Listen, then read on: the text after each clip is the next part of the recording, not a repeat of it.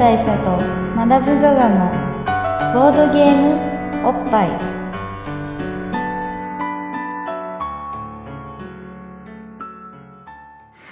バブル大佐とマダム・ザ・ザのボードゲームおっぱい。毎回ドイツ直送のボードゲームカードゲームを一杯やりつつ、えー後ろにこのリンダリンダの絶叫が絶叫が聞こえる。中絶叫女子が 聞こえる中ね。中、えー、こっちはまったりとね、はい。ざっくりと、はとお送りしている MC1 のバブル大佐です、い、MC にマダム・ザ・ザでございます。やっぱリンダリンダの絶叫すんだね今の子やっぱしますね。うん。まあ今の子かわかんないけどね。今の子じゃ同ない。年代の可能性も全然ある年上の可能性もあるね。ありますね、いやちょっと。年上であの絶叫結構やばいよ。今なかなかフラストレーション溜まってるなという。うタイトルコールの段階ちょい笑いするということになります。どうしてもねやっぱ耳にこう ずんざく感じでまあこれ録音にどのぐらい入ってるかわかんないけど。わかんないみんなるんだーなったからピャーってなねったけれども、うん。はい、というね、ねはい、更年期かな。こそこまでいかないかな。いかなはい。まあそんな感じで。そんな感じはいでやっていこうということなんですけど、はい。なんと今回はあれなんですよ。うん。あのボッパイにしてはすごく珍しい回だと思うんですけど、はい。は今回、ん。あのドイツ直送のゲームをねいほう。ご紹介していこうかなっていう。えつまり海外もの？海外もの。へええ結構海外でもボードゲームって今盛んなんですか？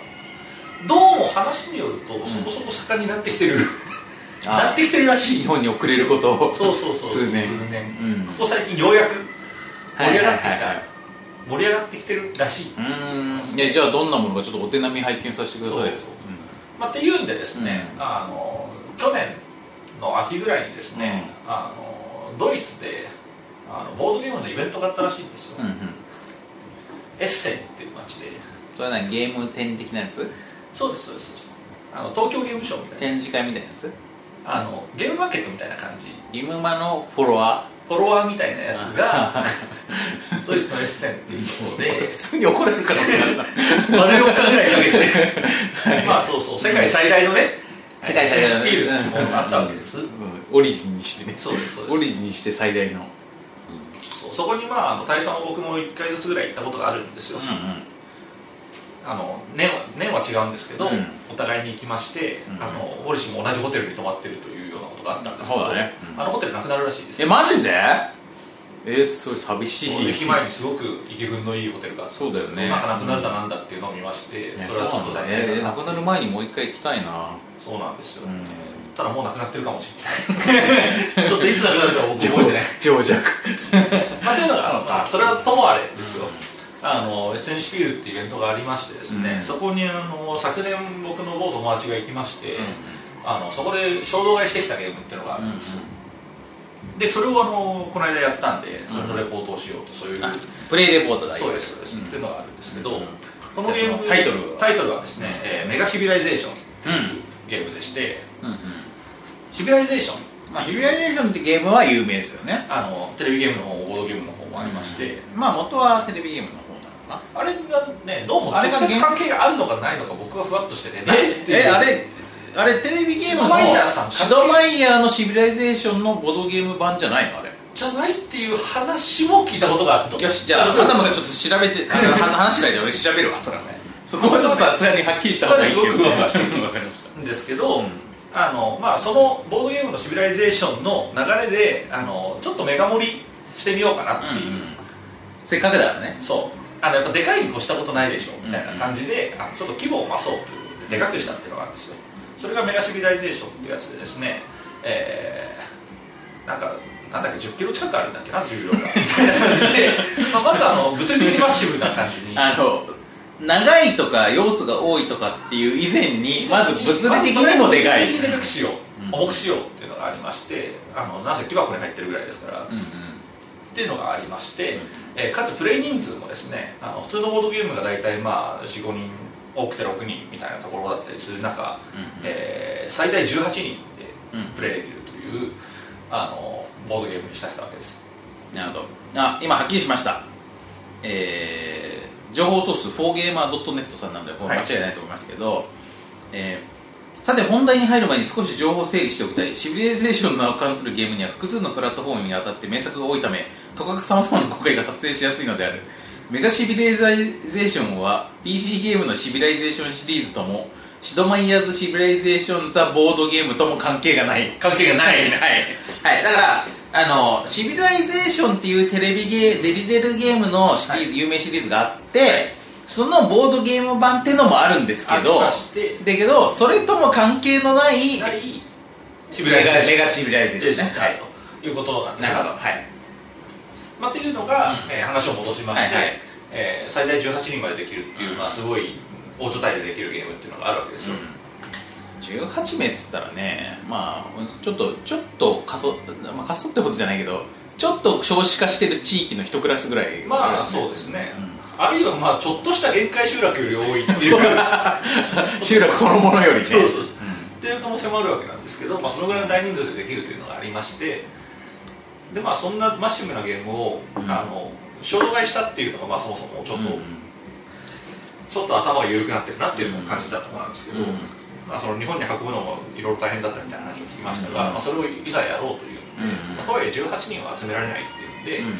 えー、と何人だったっけな10人ぐらいあそうなんだ。でやったんです。まあすごく長くかかりまして丸1日かかって途中終了みたいな感じだったんですけど。えちなみにさそれオフィシャルには何プレイ時間どのぐらい書いてあるの？オフィシャルだとなんか6時間とかじゃなかったでしたかね。あそうなんだ。まあ全然そんなもんで終わるわけがない、だってねだってそれ普通に単性なんでしょ？そうですね。18人でやったら18人がプレイする間待ってんだよね。あ一応同時にやるフェーズズとうん。順々にやるフェーズとあるあ両方あるんだ。なんですよ。うなんですけどまあとにかく長くて、まあ、6時間ってことはないな多分10時間とかかん、な。10時間。まあでも実際10時間で終わらないんだけど。まあでも普通の人って1日に10時間ゲームしないからね、しないですね、うん。だって仕事も8時間ぐらいだからさ。確かに。残 業だからまあ10時間って全然1日ですよ要は。そうですね。うん。まあっていうのがうん。あったわけです、うんなんであの朝早くに集まってからうん。夜までやろうと、はい。失礼いたします。はい。じゃあお待たせいたしました、はいあすいません。ありがとうございます。い。ただきます。はいすいませんごゆっくりどうぞ。どうも失礼いたしました。こっちもなんか若干ねメガなものが。そうだねメガナ、まあ、じゃあピッチャーをね。ちょっとそうメガビールを。ピッチャーを追加させていただきましたけども、はい。まあ、じゃあまだあじゃあ喋ってください。まあ、というのをやりまして、まあ、これがあのー多分日本にも今そんなに物量的には多く入ってきてないっていうのもあるんで、うんまあ、そんな物好きそんな30人もいないんじゃない？どうなんですかね実際30本ぐらいはは入ってるかな？わかんないですけど。ねまあでも日本もボードゲーム大国ですから100本ぐらい入ってもおかしくないかもしれないですけど。ねね100本だとしても1億2000万人に対しての100本だからね。まあそうですよね、うまあ、みたいな話なんですけど、それを、まあ、やってきたわけです、んうん。まあ、このゲームがなかなかあの、まあ、いろんな意味でいろんな意味で光るものがあるゲームだったんでその話をしたいなというのが今回の趣旨でございます、でまあそもそも、えーシビライゼーション、まあ、そもそもシビライゼーションとはどういうゲームなのかというのを語ろうとしても なんかどれとも関係ねえとか言われてる。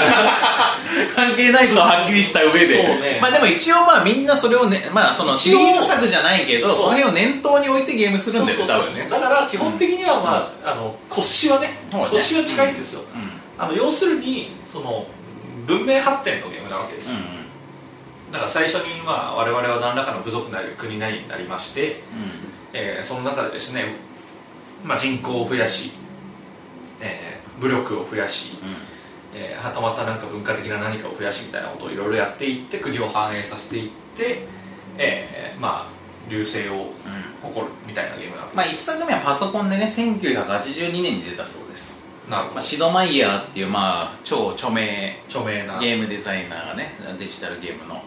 が作ったもう超大作シミュレーションってことだよねこの時点で。そうですね。うんでそれまではシミュレーションゲームはたくさんあるけどまあ戦国時代のゲームは戦国時代のゲーム。あの第二次大戦のゲームは第二次大戦のゲームみたいな感じであのそのそれぞれローカルな場所とかその状況をねあの描写していたのに対して人類の成立から そうです、うん古代から現代までのをあのやっつけようみたいな、うん歴史を全て縦断するというか横断する。はい。というあのー対策シミュレーションゲーム対策シミュレーションゲームがありまして、うん。まあ、それはあのそのデジタルゲームではあのまだ最近までいろいろ出ていまして、うん。っていう、このまあまあ、コンソール版もある今度あれなんですよその教育版とか出るでしょ？教育版？ああなんかあのどっかの国がの学校だかが教育なんかアメリカかななんかで歴史教育に使うため専用のシビライゼーションが今度出るらしいです。よへえまあそのぐそのぐらいの大作シリーズだっていうことで。僕のやったシビライゼーションはあれですよ。ガンジーが宣戦布告してきたりとかいろいろ。あるガンジーガンジーにね結構煽られるよね。そう結構煽られたりするゲームなんで、まあ、あのでは教育には使いづらいっていうのはある。ちょっとねあそんなんありなんだガンジーそうそう全然武力やつとかしてくる感じなんですけどね500ゴールドくれれば見逃す見逃してやろうっつって嫌ですっつったらお前の国は相場滅ぶことになるじゃあ それかそれかか火薬の技術をくれるそうそうそう火薬の技術お前んとこいらねえだろっていうの。非暴力じゃねえのかよ。先進軍事をくれみたいなこと言われたりするっていうゲームなんですけど、まあそれとは別にですね、うん。今回のその僕がやったメガシビライゼーションは、うん。あのまあ、そもそも現代までできません。あそうなんだ。あの基本古代。古代のじゃあ古代文明のあの数勢を描いたそうだからさ十何人でプレイしてさ十何文明出てるの？じゃあ18文明。そうですまあ文明そんなに国。文明あったよな国。国です。ああ例えば。まあ例えばなんでしょう。まあちょっとね。僕ね古代の国あんまり詳しくないんで。で実際に自分たちがやってたまあバビロンとうんうん。か、そういうやつですよ。あのそういうやつそれぐらい俺もイメージできるよ。バビロンとかメソポタミアとかでしょ？ああいうやつああいうやつああいうやつんかいろいろそれが18もあったっけって話をしてる。うん、でもだから18もあったあった。あるんだけど。俺は出せないからね。あそうそうそうまあいろんな名前のがあ結構アジアとかも出るの？えーっと日本あるの？日本までは行かないですね。ただあっちのモンゴルら辺まで行ったような気もせるでもない、なんですけど、あのまあ、そもそもそこがなんでふわふわしてるかっていうと、あのプレイ人数によって使うマップが変わるああなるほど。まあ、5人からいける。で18名フルじゃない場合はもうちょっとヨーロッパ限定とかそんな感じじゃないですかヨーロッパプラスアフリカとか。あの、まあ、そっちのヨーロッパ西欧の方向のマップしか使わないとか、うん。逆に東側しか使わないしか使わないとか、あのだからアラブロシアとか確かにそうじゃないと。使わないと。かだから密度が薄くてなかなか出会出会わないみたいな。めっちゃ広いところにいて ずーっと5時間経ったけどまだ出会いませんみたいな。たいなことが起こるんで。で。っていうことでやったら僕がやった時はそっちの西側しか使わなかったんですね。だから一番東側で、えー、なんでしょうねあれあの辺どの辺なんでしょう？なんかペルシャとかその辺ですかね。その辺りまでだった気がします。なるほっていう感じでやってるゲームだったんですけどだからえーっとどうなんですか石器時代から鉄器時代あたりまでみたいな感じですかねどノリとしては、っていう感じでやっていく中で、えーまあ、とはいえ人がぎゅうぎゅうに詰まってるんで、えー往々にして争いは大きい、まあ、同盟を結んだり殴り合いをしたりみたいな感じになるゲームだったわけです、でこのメガシビライゼーションまあ どこまで細かいルールを説明するかっていうのはあれなんでうん。比較的ざっくり説明しますと、えー基本的には覇権を争うゲーム、で覇権を争う中で文明を発展させていくっていうゲームだったりするんですね。なのでえーやることは、えー人口を増やして国土を増やしてお金を稼いで、えー新たな文明の、まあ、発明みたいなやつですよね、うんまあ、例えば鉄器が作れるようになった、うん。陶磁器が作れるようになったとかそういうやつですよあと、まあ、例えば宗教が生まれましたとかそういうやつがあるんですけど、そういうものをゲットして、まあ、それがなんか特典みたいなものに変わっていくようなイメージなってるみたいな。まあその辺はかなりあれだね。テレビゲームのシビライゼーションにも近い感じだね。まあ、みたいなイメージなわけです。よ、っていう中で、えーまあ、総勢10人がですね、あのいろんな国を担当しては、えー隣の国と口喧嘩をしたり、なんかそれでちょっとマジ喧嘩みたいになって周りがなだめたりみたいなことを一日のうちでやるというゲームだったわけです、で、えー実際にその中身がどうなってるかっていうと、うん。そのまあ、さっきあのメガだって言ってたんで、うん。これはもうゲーム内容もよほどしメガ一日にうん。あの超複雑会議にうんうんなってるだろうと思いきや、あのやっぱり人が多いんで、うん。人が多いとすげえ時間かかるから、うん。そこをなんとかしようということなのか、うん。あの中身はものすごくシンプルめにあそうなの？まとまってあいまして。要素がすげえ多いというメあガ盛りなのかなと思ってたんだけど。要素は案外少ない。あそうなんだ。そうです。そうであの えーまあ、重要な概念としては人口うんっていうのがあるんですけど、えーあとなんだっけな産物うんみたいな感じだったかなうん。っていうのがあるんですけどなんかそれが一つ農の産物みたいなですなんとなくなんか資源トークンみたいなものっていううんうん認識でやってたんですけど、それがなんか一つのコンポーネントというか、まあ、一つのトークン一種類のトークンで賄われていて、うん。人が増えると資源はその分あんまり稼げないし、うん。人がいないと資源はいっぱい出るみたいな感じのバランスになってるんですね、まあ、それはなんかちょっとなんかありそうっちゃありそうじゃないですか、まあ田舎は資源が豊富みたいな豊富だしまあ、人が増えすぎるとそいつらが資源を食い潰すからうん。余剰資源はあんまりないみたいな感じのことをおそらく表してると思うんですけど。で、えー、とあとお金の概念があってで、まあ、そのお金とかををなんかいろいろ使ってあの新たな文明を文明を発展させるみたいなすごくシンプルな流れがうんうん。あるわけです。で、えーまあ、それをなんていうんですかね生産して使って、えー自分がパワーアップしてまた次のラウンドに行って、えー国土を広げてお金が入ったりしてまたそのそれで文明が発展してみたいなことをずっとぐるぐるやるという、えー流れとしては極めてシンプル。まあそうだしすごくベーシックな感じだよね。ベーシックね。あ、まあ、それがそれがシミュレーションゲームってもんですよねって感じだよね。そうなんですだから実際にやってみたらあこれは案外早く終わるぞうんっていう匂いをみんなが感じ始めたんですよ、うん。だからこれはあんま重げじゃないぞうんうん。というふうになっていったんですけどあの実際問題はそうは問屋が下ろさずに、あの最初はすごくそう思ったのもつかの間。韓国少ないので、うん。はいじゃあ自分のターンです。人口が増えますでしょ。う、うん。まあ、一定のルールに従って人口が増えるんですよ、そしたらじゃあ国土を拡大するためにこの人はここに隣の地域に行ってこのコマは隣の地域に行ってみたいな感じでわってなるんですけどあのまあそば地図が全て誰かの土地になるわけですよ、うんうん。地図の全地域が。まあ、全マスが埋まってる状態になると。そうです、ん。でそうするとなんかあのお互い侵略をしなきゃいけない、うんでそうすると今度そこは単純な数比べとかっていうものすごくシンプルな方法であの土地がもらえたりもらえなかったりする、まあ、し消耗戦しかないみたいなような世界になってくるんですよ。でそうなってくるとあの人をどこまで増やして、うん。あそことどこまで喧嘩するかみたいなことをみんながやり始めるんでここであの一人一人の単にものすごく時間がかかるようになる、みたいなことで実際はものすごく時間がかかるゲームになると。で結果一晩や一晩じゃない一日やって終わんなかったってこ僕はそうですね10時間やって、まあ、休憩込みで10休憩込み12時間ぐらいかな。と何時から何時までやったの？多分9時から9時みたいな感じですねなるほど。みたいな感じでやってでまあ途中でちょっと今日は終わんなかったんでもうここでおしまいにしましょうみたいな感じで終わったんですけどまあ、ちなみに今俺そのさっきのあの作者のインタビューを見つ見つけたら、はい。あのプレイ時間として最長12時間を一つの目安として最長？最最長12時間を一つの目安としています。最も18人でプレイするとさすがに12時間では終わらないんですけどね。苦笑って。苦笑。全然10人でも。全然10人でも。でうん。まあそういうふうにやっていくので、うん。最終的には結構あのギスギスした国土の取り合いになってみんながブーブー言うみたいな流れもあると、まあ、この辺はちょっとディプロマシーっぽくもあるところもあったりする、あどっちかというとスモールワールドっぽいみたいな感じだったりするんですけどあのこのゲーム僕が一番重要だと思ってるのは、まあ、さっきまでそのシンプルな流れみたいな話を説明したんですけど全然そんなところじゃないんですよ、あの一番重要なのは交渉フェーズっていうのがありまして、うん。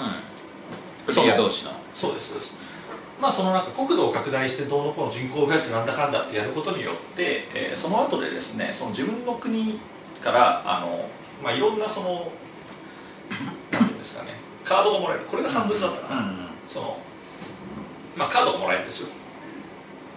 で、えーカードがまあ何種類もありまして、うん。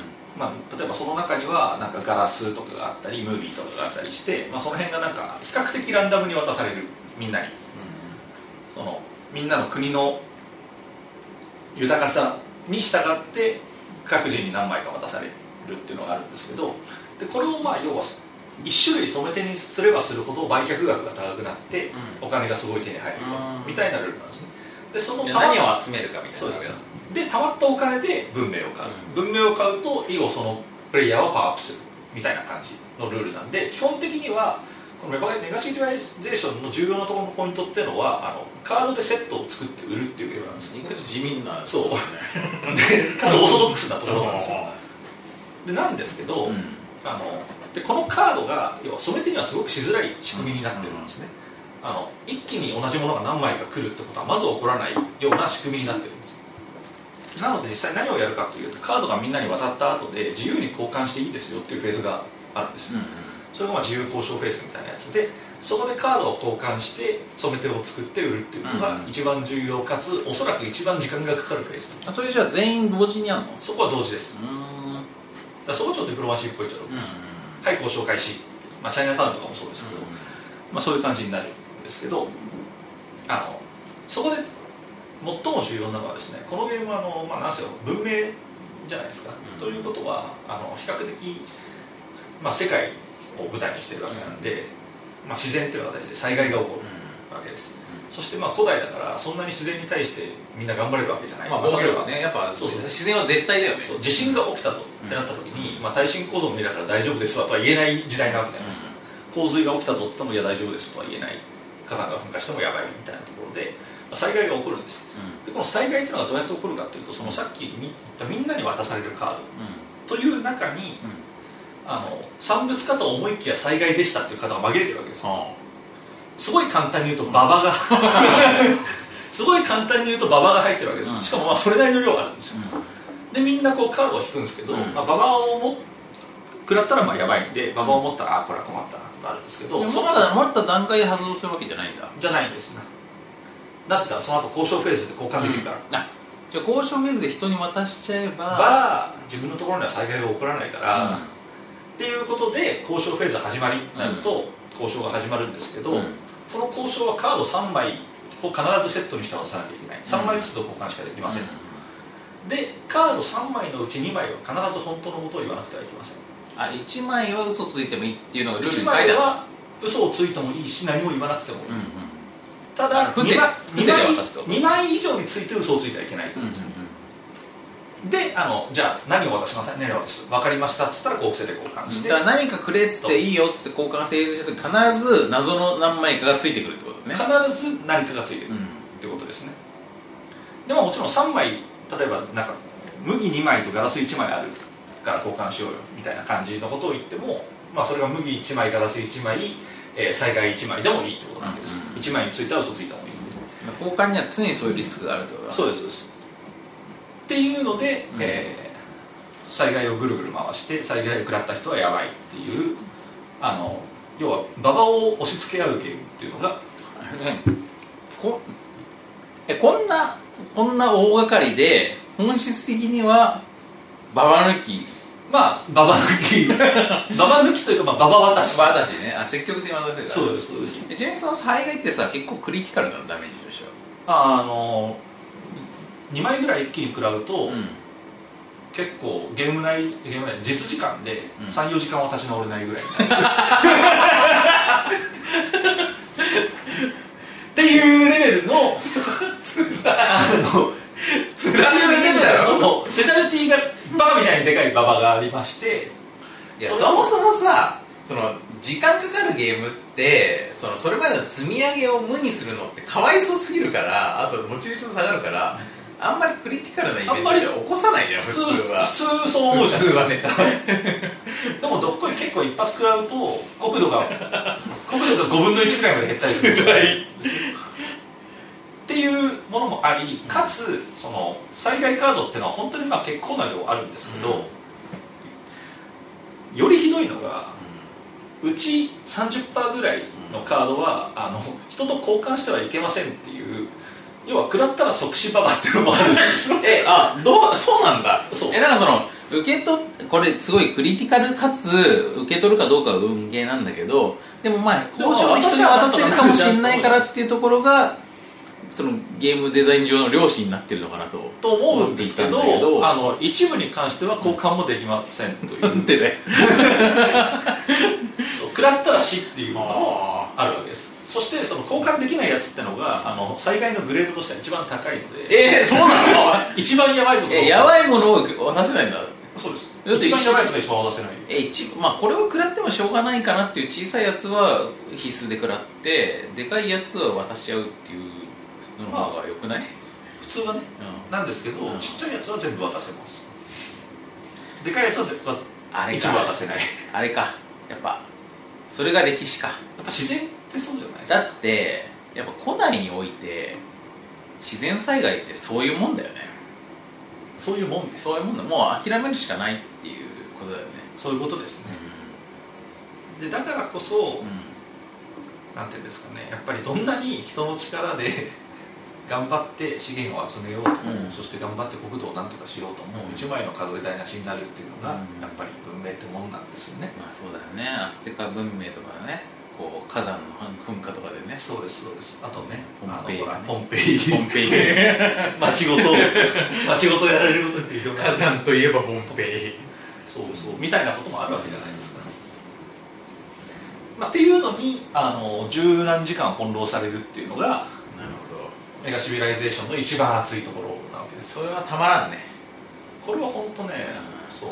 一体我々何をやってるんだろうって気になるいいゲームだったやっぱねゲームやって何がたまらんってやっぱその人間にはどうにもならないものっていうのを感じるっていうのはやっぱ結構、ね、やっぱすごいですよね、うん。そのスケールを感じるっていううん。のは、まあこれはね遊び遊び全般に言えることでもあるんですけどなんか例えばみんなキャンプとか行くじゃないですか。なんかこうそういうハイキングとかでもい。いんだけど、なんかそういうのでやっぱ何が楽しいってやっぱ自然とかそういうものに触れた時にあ俺賠償だなっていうねこの。はいはい。賠償さ、賠償さね、うん、どうにもならなさ、そうですね。うん、賠償賠償だなっていう。そうっていうことですよね。そうだね、うん、そうそう。そう今の洒落た言い方する洒落た言い方するとね。賠償って賠償賠償って賠償う。ん。なっていうことをね、うん、に賠償賠償さに気づく己の賠償さに気づくってことだよね。そういうことです、うん、あれだねこのそのしべ身がしびの作者のさそのインタビューさこれ結構マダムの今回のこの話とさはい。副読本としてね、はいはい。あの両方このフォーゲーマーさんでよ読んでもらうといいと思うんですけどあのーまあこの作者の方が、はい。あのーまあ自分は長時間のゲームも結構好きなんですよと、はい。だけどだからといって非現実的なプレイ時間が求められるゲームが遊びたいわけではなくってあくまで1日程度で終わるのがやっぱいいと。はいはい。でそれも24時間フルでやるとかまあやっぱちょっと非現実的なので、違う。まあ普通にまともに朝9時ぐらいにゲームを開始したら夜9時ぐらいには終わる。そんなゲームがいいと考えています。長えよ。長えよ。しかも終わって終わってねえけど長えよそうそう フルメンバーじゃないなかったのに終わってねえっていう。比較的非現実的な時間で。いやそうやっぱねこれいいよ。すごくこのインタビューすごくいいからやっぱねまだまだこの話聞いた上で読むとすごく味わいが深いと思うんだけどそのパラレルに、はいあの18人という人数にもこだわりがあって僕はこれぐらいがリビングルームに入れる上限人数だと思うんですよおめえの国では入るかもしれないけど。絶対あとねこれは本当に広げてみると思いますけどあのねそもそも絶対テーブルに乗らないの。あこのコンポーネントが。このコンポーネントは絶対もう日本のテーブルには乗らないの。まあ日本って幸いね和室とかもあるから。そうですあのね床に広げるっていうのがまああるかもしれないけど。あの公民館とかの会議室とかに行くとあの椅子がこう3つ横並びになって、その3人セットで1つのテーブルみたいな長いまあ長机ね、あれを4つつなげてギリ。入るかなみたいな感じ、そんな机一般家庭には絶対ないからね、まあ、あるわけないですよね。うん。だから日本のリビングルームでは基本フルメンバーではできない。で一般家庭にそのサイズの机あったら本当最後の最後の晩餐みたいな絵面になるからね。まああの絵面あの絵面実際僕らがやった時はあの絵面でしたよ そういう。あのじゃあじゃあみんな国土広げるフェーズだからってなった時にあのみんながマップ見るから、まあ、マップ自体バカみたいにでかいのにみんな全然スペース足んなくて本当にあの晩餐状態のギブギブ おめえいいからどけよみたいな。いやだってさこの18人がリビングルームに入れる上限人数だと思うんですよって言ってるけどあのまあぶっちゃけ日本の家ってリビングルームどころか家に18人入んないからね。入んないですね。入んないし入ったことないしねそうですね、うん。まあファミリー物件ならギリギリあの なんか寝室に3人とそういういろんな、トイレに一人とそうかね。そうそうそう。いうのをやれば。あれかもしれないけどまあ入ったことないよ少なくとも。そうじゃないと多分あれですよね。あの違法な民泊をやってる系の。そうね。そう。あのタコ部屋みたいな感じ。三等船室みたいな感じはね。なるんじゃないかな多分思うけどな。あの体育座りで寝るタイプのやつになるんだと思うんですよ。あとねザ・タッチみたいにね人の上に人が。そうです。二人でやつみたいになって寝るっていうことになるんじゃねえかなと思うんですけど。うんザ・タッチこの間 E- EU 離脱っていうのやっててこれ久々にいいなと思ったけど。いいネタを。時事ネタを。時事ネタ絡めるいやーでもそういう歪小さね。いや本当ね、うんあのその災害に関しては本当にね、あのどんなに言葉を尽くしても、あの実際あのカードを食らった時の 一気に老け込む感じ を体感しないとわからない。んだなと思うんですよそうだね。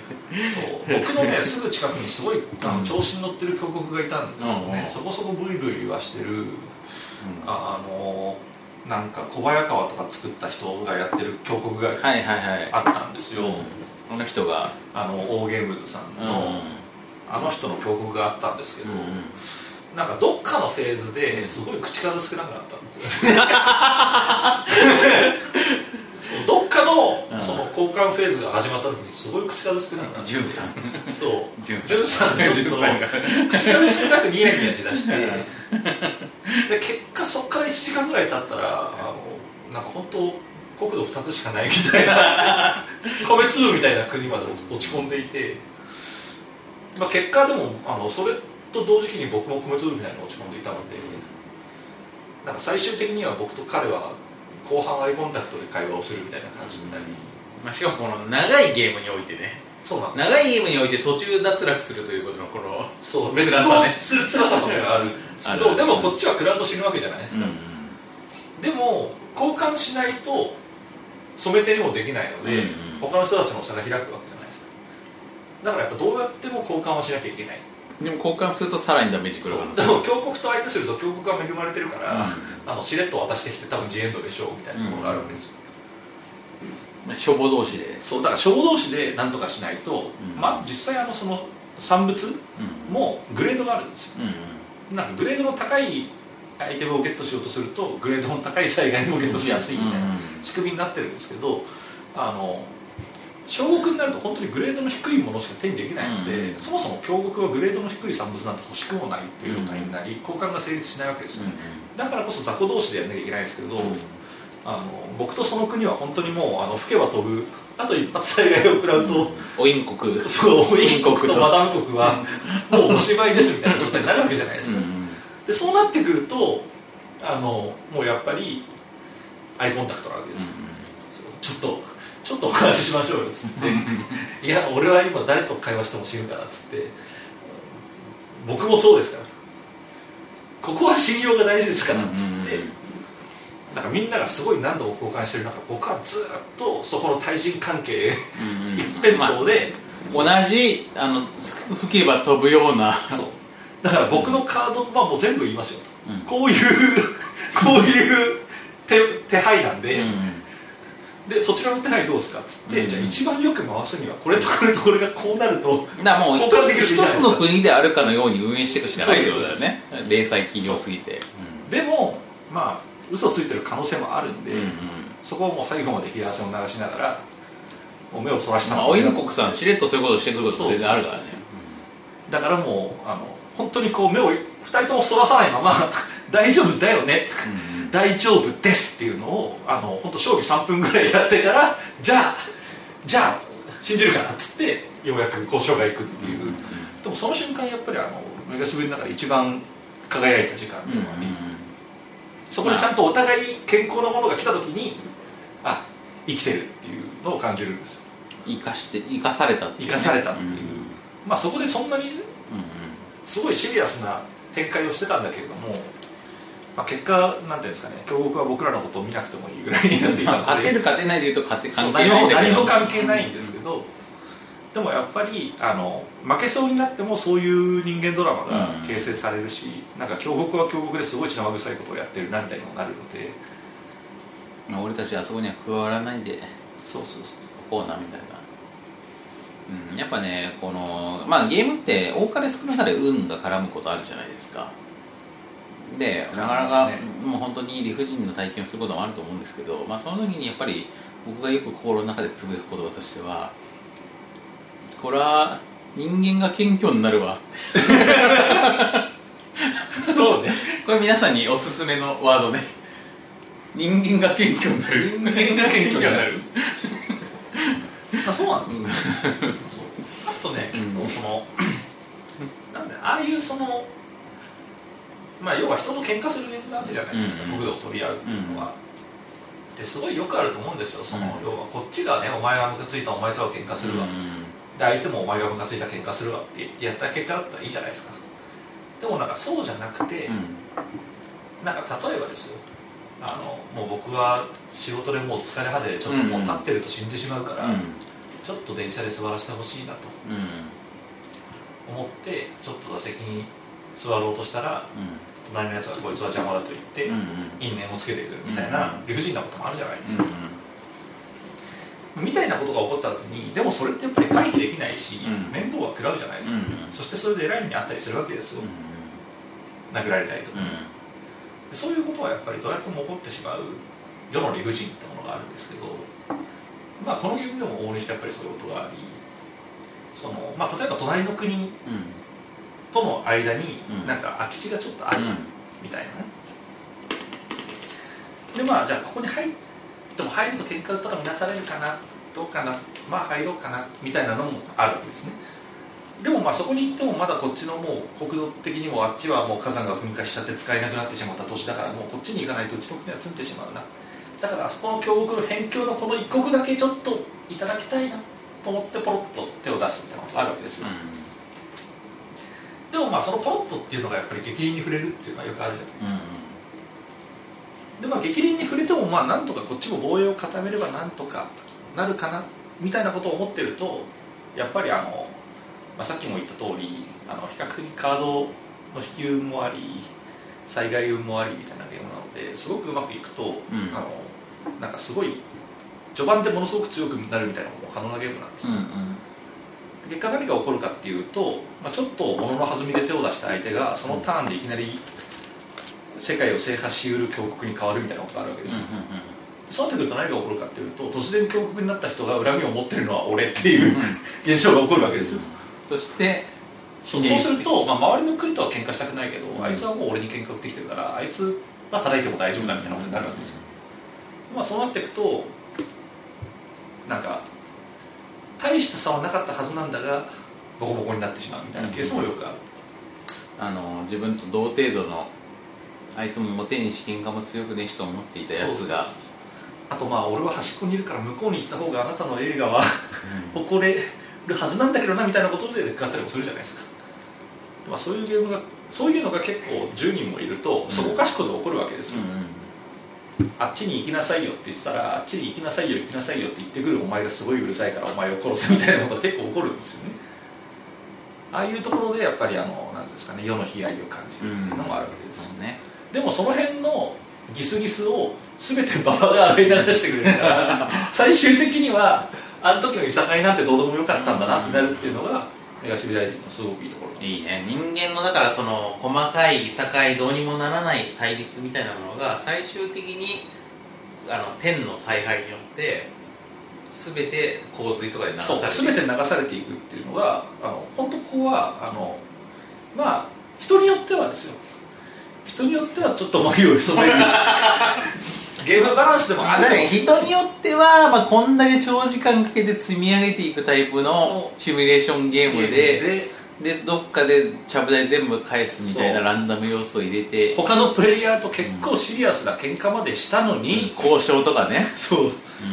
したのに、まあ馬場一発でみたいなのはあるけどそこがそこがうん。いいわけですよ、人類の歴史ってそういうものだから。そうだしやっぱりそういう人類の細かいギスギスを全て洗い流すということによって、ゲーマーの平和は守られるわけですよ。あの時はすまんかったなと、うん。うんそうだね。そう俺もピリピリしてたと。うんでももう俺はいいんだ。うんうん。全部流されちゃったから、うんうん。いいんだ。いうようなことが起こるわけですよ、うん、でそれでその全て流されちゃった人たちが、まあ、その小さな体を寄せ合ってね。寄せ合って。さっきみたいなね。そう生きていきつつ、うん。まあ、その小さい体で寄せ合ってたと思ってたやつがうん。ちょっと裏切ったりもするっていう。そうそうそうちょっとさすがにビリは嫌だから、うんビリから2番手になりましょうよみたいな。感じでオインクさんに災害を渡したりも最後はするけど、うん。あお前か。よするけど、おインクに裏切られたのかと思っていたら。うん、そうなんですけど、うん。まあいろいろあるんですよいろいろあったんです。なんか渡せそうな空気だったの。うんうんだからいろいろあるんだけども、まあ、そういうことをやりながらもね人間やっぱたくましく生きていくんだなっていう。そしてあ比較的この浮世の流れって雑だなっていうのを感じられるゲームなんじゃないかなと思うんですよ。でもこれは本当ね人生訓がありますよ、まあね、あのね緻密に生きてるのもしょうがねえっていうのはすごい感じますねそうだよ。なんかその仕事とかしてるとさ細かいこといろいろ気にしてさなんか社内政治とかさ、はいはいりま自分のスキルアップとかさいろんな細かいこと考えてるけどさそういうことやっていながらなんかあるところでなんかがんになったりとかさ、あるわけですよね、うん。実際ね。別にそんな大して自分が悪いわけでもないのに交通事故にあったりとかさ全然あるじゃんそういうの。まあ全然あるわけですよね、まあもちろん逆にいいことだってね。ある。あるかもしれないじゃないですか。ちょっとしたなんかいやもうちょっと仕事もきついしなと思ってたらあの例えば昔の友達がなんかちょっと今人足んないんだけどなんか興味あるみたいな話で言ったら年収が3倍にみたいなことがあるわけじゃないですか、ね、500円玉貯金をずっとしていたと思ったらある時あの FX でめっちゃ儲かっためっちゃ儲かったみたいなこともあるかもしれないしあるいはポンドが暴落して命を刈り取られたりするっていうケースもあるわけでね。そう本当いろんなことがあるんですよほんであの EU のあれさなんかまあ今これね僕ら今これ収録してる時その件まその件がまさに今熱い時なんですけどあれ1日で世界の世界全体の時価総額の5%が消失したらしいからね。消失ってするんですね。ねまあ消失って下がったってことまあだけど。下がったってことですけど。まあいわば、まあ、株式基準でいうと世界の富の5%が一夜にして失われたってことだよ、はあなんかねあのすごい素人判断だとその辺って完全になんか同格のものをうん。うん椅子取りゲームで、うん。要はただそこで流動してるお金が右から左に移動してるかだけのかのように思いきや思いきや総額が変わるんだまあでも景気ってね景気が上がってまあ総額が上がるわけだそからね。そうですもんね。だからまあまあ当たり前の話なんですけど、うん。まあ不景気っていうのがこんだけ分かりやすい総量が5%減りましたほど分かりやすい不景気ない世界の5%ってすごくね。やばいですよね。あすごい簡単に言うと、全人類の貯金が5%減ったみたいなもんでしょ。まあ全員5%ならいいけど全人類のうち5%がゼロになったって考えたらすごいよ。20人に1人が全人類の20人に1人が全財産を失ったらそう。やばい20人に1人って全然さ俺たちのこの引き運から言うとさ俺に来る俺に来るよ全然。引くね。引く引く。うん。20人に1人か。うん。あるね。20面台数で1出すってことでしょ。そう。しかもまあ一晩でそれだからね今後もいろんな波及して影響があるわけでしょ。まあそうっすね、うまあ、やっぱりやばい。んいやだからまあボッパイね基本的に政治的には中立をあの常としていますけれども。いますけれども。どもなかなか偉いことになったなと。まあ偉いことになったとしか言いようないですよね。まあねボッパイ残留派か離脱派かと言われればね。言われればまああっち派でしたけど、まああっち。まあ明確には言わないけど。明確には言わないザンアンドリューまあザンアンドリューだったかな。かな。う でも結果結果論かな。ん 結果論かな。前もってねそのこの間のだからさあのバックギャモンの回の時にこれ言ってればそうね。ちょっと違ったかもしれないけど。うん。国民投票にもね。それの影響があったかもしれないけど。そうね。あのくらいの差はひっくり返したかもしれない、うん、うん、2%パー2%だからね。50まあ4%か。52と48とかそんな感じだよね。うんまあそのぐらいのリスナーはもしかするとイギリスにもねいたかもしれないですからいるやいないや。まあちょっとそれはやっぱり我々が声を上げなかったんですそうだね。だからまあもし日本と我々も日本でもし国民投票ってものが今後あったとしたら、まあ、よく考えようと。まあそう思うねというかまあ国民投票になってる段階でほぼ罪なんじゃねえかっていう考え方をした方がいいんじゃないかなあれね国民投票って仕組みはすごいよね本当に。だってさあんだけ拮抗しちゃってるとさどっちになったとしても半分の国民の半分が不満を持っている方向になだれ込むことになるわけでしょ？そうよね。うん。そんなのだってなんだろう。例えばさ今から何食うってなった時に半分の人がそれ食いたくねえって言ってる店って入んないじゃん普通。入んないですうん。ね確かにだしまあ例えば56人、まあ、6人で飯食いに行って、うん。いやちょっとラーメン行くわと。俺はラーメンいいわうん。とカレー食いに行くわっていうふうなのが三々で分かれたらどうなるかっつうとお互いがお互いのもん食いに行きますよね。そうだよね。でやっぱりそのさ半々で分かれてるぐらいの状態で一番イデオロギーの対立がさ深まりやすいからさなんつうのその溝が深まるっていうかさなんかまあまあ9割の人たちがラーメン食いたいっつってて1人だけカレーって心の中で思ってたらさその1人はまあまあまあまあしょうがねえかって思ってまあまあラーメンはラーメンでいいよねみたいなさ感じになるけど。本当はカレー食いたかったけどね、っていう思いながらねうん。ラーメン食うっていうふうにはなりがちですけど。半々だともう本当にカレーとか食いたいとかやってるやつは死ねみたいな感じになるもんね。ありますね、うん。何を言ってるんだお前はっていう話になりますからだから今今まさに、ね、うん。ブリテンがそういうとうんなってると言えるんじゃないですかね、そうなんで,、まあ、でもやっぱりこのまあは真すごくねそのヨーロッパに対して親しみを持っているこのポッドキャスト。そうですね。こともっぱいですから。特に我々ドイツ直送のゲームを扱ってるいや本当だよ。もうこんだけさヨーロッパがさその我々マジ EU にお世話になってるよ。とい EU うがこんなにユーロが激下がりすぎるともう本当に輸入ボードゲームショップはまあまあぶっちゃけぶっちゃけ円高まあユーロ安ぶっちゃけだと。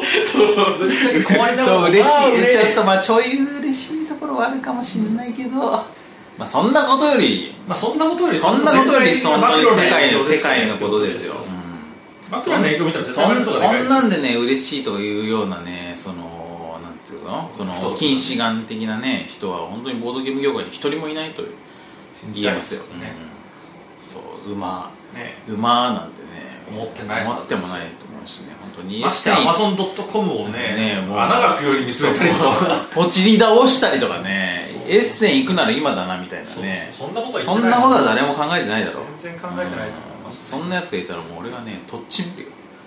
今だったらね、うん。もしかしたらメガシビライゼーションもまあもともとがそれなりの200ユーロとかそういうレベルだから。だねそこそこのお値段でね。そうそう。うん。まあ、今買うとお得だと言えることはない。そうだね。でも逆になんか自分で作ったゲームのライセンスを今ヨーロッパに出すんだったらちょっと今だと契約条件的にしょっぱいちょっとしょっぱい。はい。でなるかもなみたいなね。まあでも待ってどうなるかなみたいな。そう。いうことを考えるようなやつはいないね。いないと思います。ないと思う、うん、そんなやつがいたらもうとっちめとっちめですよね。だからまあ逆にねまあ俺たちこうやってだから人類のことをね、常に考えてる、うん、シビライゼーションやるやまあ俺はメガシビはやってないけど。まあでも俺シドマイヤーズシビライゼーションの方が結構好きですから、はいはい。特にシビライゼーションレボリューションね。やっぱりレボリューションレボリューションはやっぱね。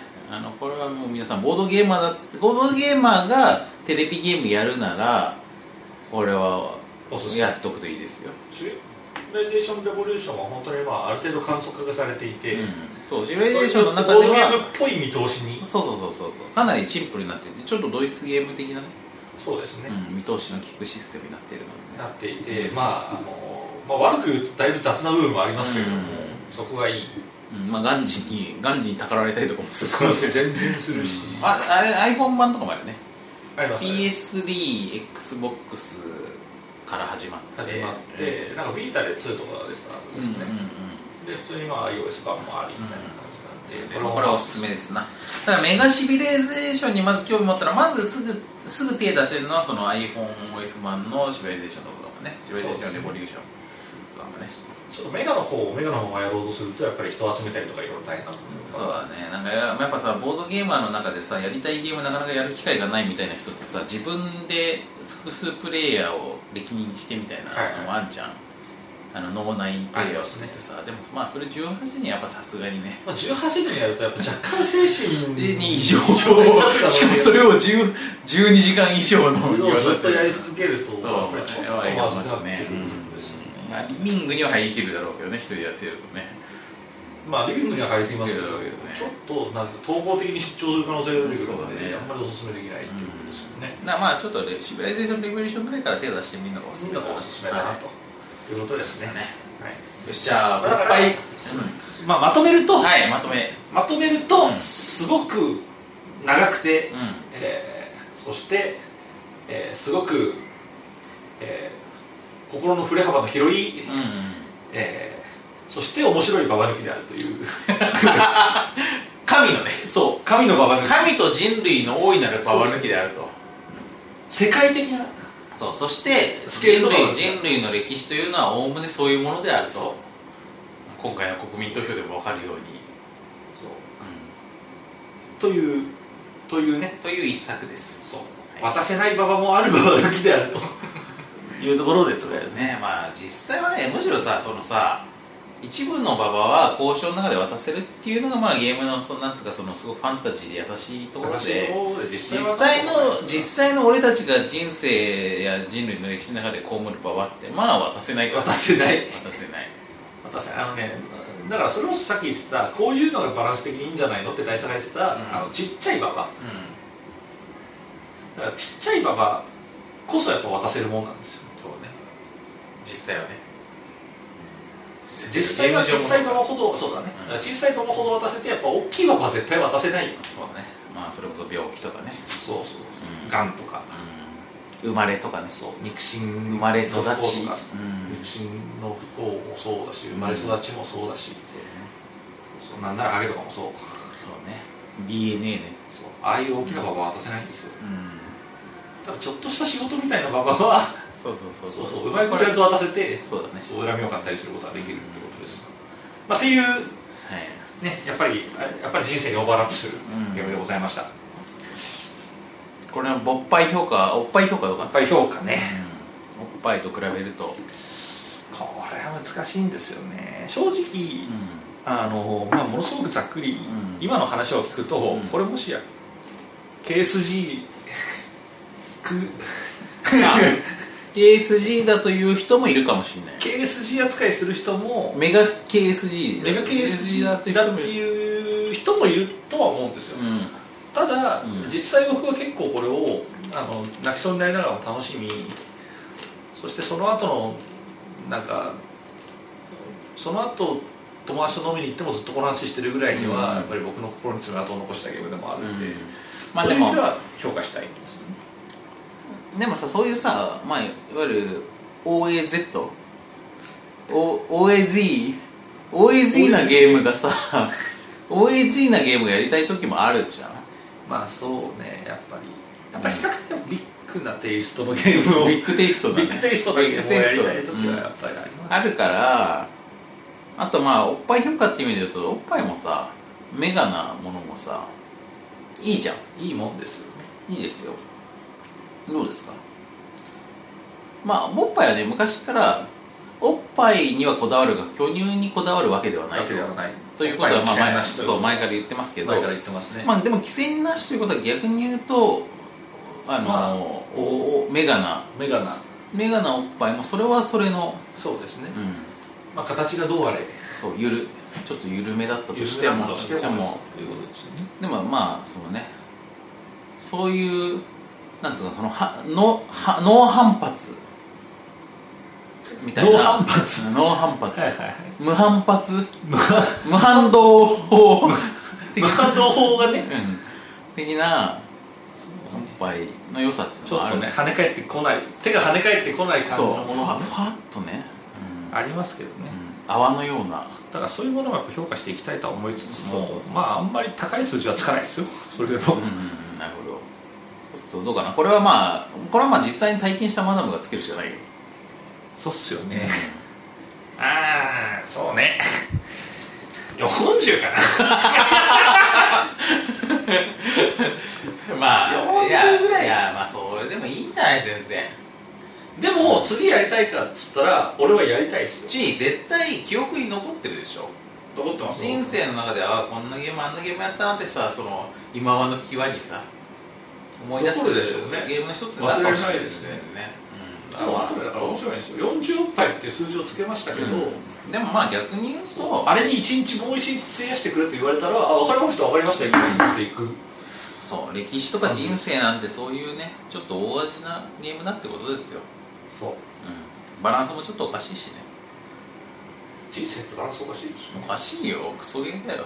そうですよねクソゲーだなって思う時もあるし神神マジイケてんなって思う時もあるよねゲー思う。ムゲームデザインとして。神すごいアイデアっていいう時ある。やもう本当に神ゲーだなって思う時あるよね。神ゲーで神の作りと思った神ゲーだなって思う時ある。神の作り手で思った神ゲー神ゲーことこの人生ね。でも面白いのが神の作りと思った神ゲーだなって思うタイミングってあのそれがクソであるがゆえにそうなことも結構ある。あらあらえここでこれ来ますかっていうのに神ゲーかも。マジクソすぎてっうんていうのあるから、まあ、そういう意味ではやっぱりこれもね。そうね。これもそう。そう。だから40でもいいゲームってことだよそういうことです、なんでおすすめ。はい。とだけ言っておきましょう、そうですね。40だがおすすめ。そう。まあそうそうやる機会はないと思いますがもしその機会があなたの前に訪れたらやっぱ一回飛びついておくべきなんじゃないの？うん、やっぱそれがいいと思います、うんね。人生チャレンジが必要ですってことで、はい。じゃあ告知に行きますか。そうですね。はい。